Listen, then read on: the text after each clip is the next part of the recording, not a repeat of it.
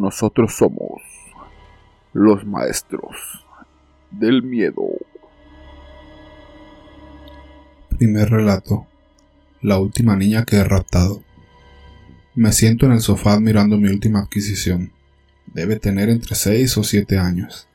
Tengo sus muñecas y tobillos atados con cinta y su cabeza tapada con un saco. Al principio gritaba, siempre lo hacen. Ahora está pasando la fase de los sollozos. Satisfecho sabiendo que no se va a ir a ningún sitio. Pongo las noticias para ver si han saltado ya las alertas. Es entonces cuando la oigo murmurar. 2, 14, 26, 32, 40, 41. 2, 14, 26, 32, 40, 41. Tan solo repite estos números una y otra vez. Genial. He debido de haber secuestrado a uno de esos niños autistas. Me digo a mí mismo mientras veo la televisión y acabo quedándome dormido, cuando en la televisión salta. Tenemos los números ganadores de la lotería, dice la chica de la televisión con una sonrisa. Los números son 2, 14, 26, 32, 40 y 41. Salto de mi sueño. ¿Cómo puede ser posible? Corro hacia la niña y retiro el saco de su cabeza. Le pregunto ¿Cómo has hecho eso? le grito. Me mira con su cara cubierta de lágrimas secas y sollozando responde ¿Hacer qué? Los números de la lotería. ¿Cómo sabía los números de la lotería? La niña estúpida ni siquiera sabe lo que es la lotería. Dice que una vez a la semana ya ve esos números dentro de su cabeza. Le quito las ataduras y la trato como una reina. Me siento con ella, le doy de comer pizza y helado. No es que cambiara mucho, pero al menos había dejado de llorar. La dejo ver lo que quiere ver en televisión mientras que espero paciente con un papel y un bolígrafo, listo para apuntar esos números. Los números que cambiarían mi vida. Dame esos números, cariño. Le digo amablemente, te voy a comprar lo que tú quieras. Y la mantendré con vida, me digo a mí mismo. Finalmente, murmura algunos números. 414, 414, 414. Esos son solo dos números, digo. ¿Dónde están los otros cuatro? Tan solo sigue repitiendo 414, 414. Estoy jodido. Encuentro el ganso de los huevos de oro y se rompe. Necesito los otros números, gritó. Mi enfado se termina de repente interrumpido por las noticias. Interrumpimos este programa para hacer un llamamiento, dice el presentador.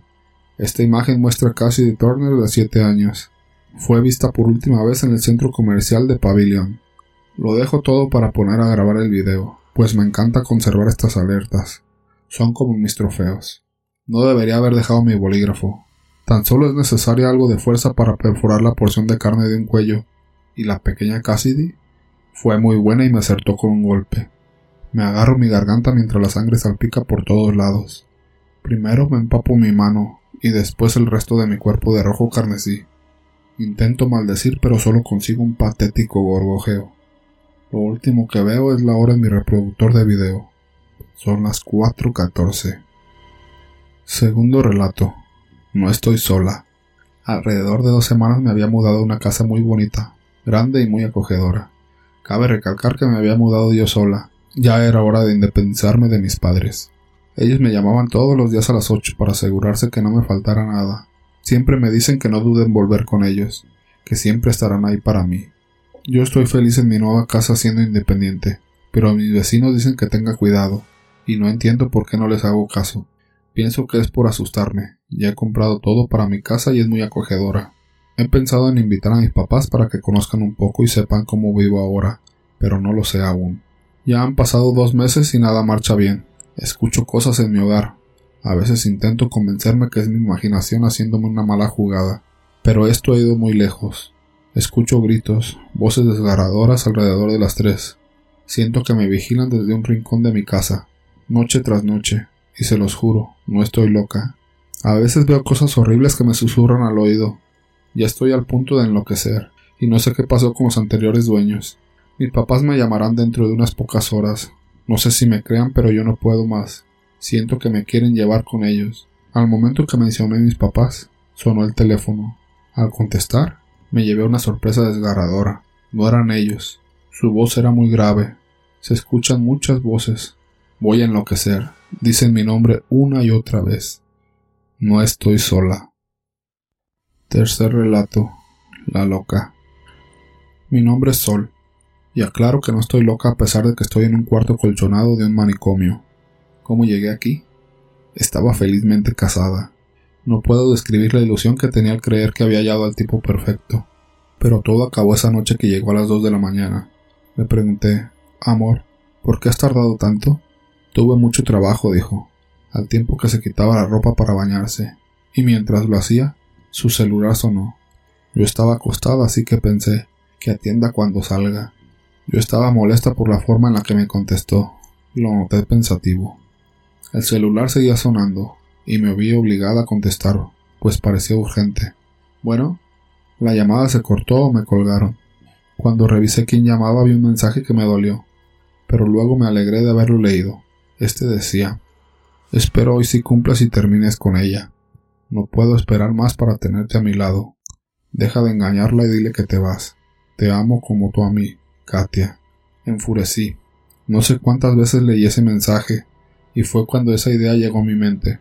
Aunque estaba muy confundida, fui rápida para estar ahí al momento que él saliera del baño. Alex, Sol, ¿por qué apagaste todo? No puedo ver nada. Sol. Ah. Sí lo esperé con las luces apagadas. Yo estaba detrás de la puerta. Cuando oí su voz, fue como si un impulso llegara a mí. Lo maté. No necesité más que un cuchillo.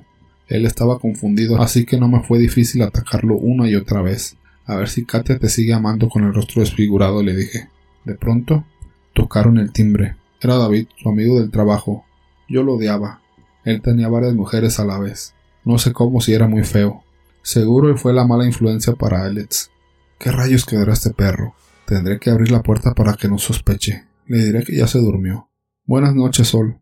Le pido disculpas, pero Alex por error tomó mi celular, pensando que era el suyo.